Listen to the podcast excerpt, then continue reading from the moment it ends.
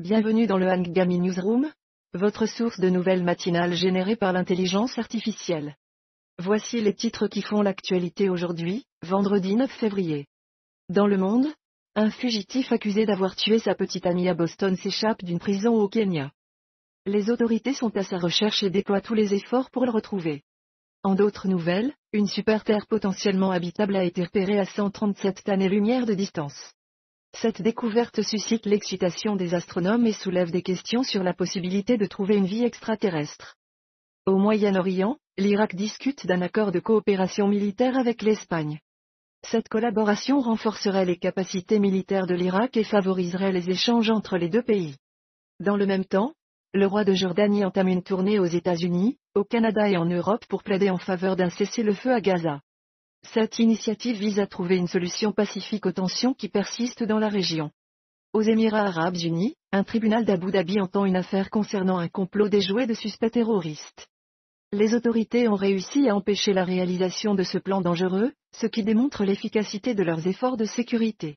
Dans le domaine des affaires, l'Australie adopte une nouvelle mesure qui permettra aux travailleurs d'ignorer les appels et les messages non raisonnables de leurs employeurs en dehors des heures de travail. Cette décision vise à protéger le bien-être des employés et à favoriser un meilleur équilibre entre travail et vie personnelle.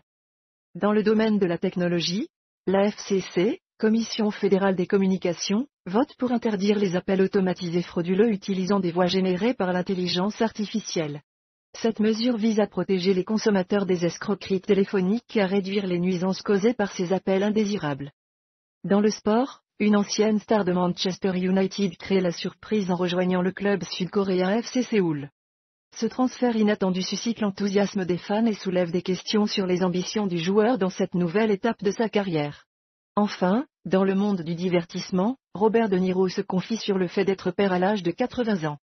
L'acteur légendaire partage son expérience et exprime sa gratitude d'avoir la chance de vivre cette étape de sa vie tardivement.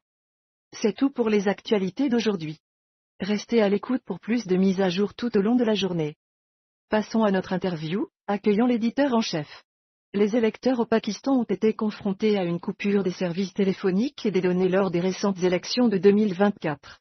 Pouvez-vous nous expliquer les implications de cette coupure et comment cela a pu affecter le processus électoral? Bonjour, cette coupure des services téléphoniques et des données juste avant les élections au Pakistan en 2024 a suscité de nombreuses préoccupations quant à son impact sur le processus électoral. Les électeurs qui n'avaient pas accès à Internet ont rencontré des difficultés pour réserver des taxis et se rendre au bureau de vote, ce qui a potentiellement entravé leur droit de vote. De plus, L'incapacité à communiquer avec les membres de leur famille pour coordonner leurs déplacements a également été un obstacle. Cette situation soulève des questions sur la neutralité du processus électoral et la garantie de l'accès équitable au vote pour tous les citoyens. Les autorités doivent prendre des mesures pour éviter de telles interruptions à l'avenir et garantir un processus électoral transparent et équitable. Merci de nous avoir rejoints dans le Ngami Newsroom, votre source d'actualité générée par l'intelligence artificielle.